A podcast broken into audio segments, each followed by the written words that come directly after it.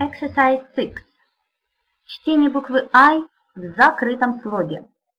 Six, sit, big, lip, ill, in, it, is, bit, fit, fill, bill, till, till, if, kiss, miss, lift, milk, kick, sick, tick, kick, lick, silk, pin, pink, mill, did, kid, lid, tin.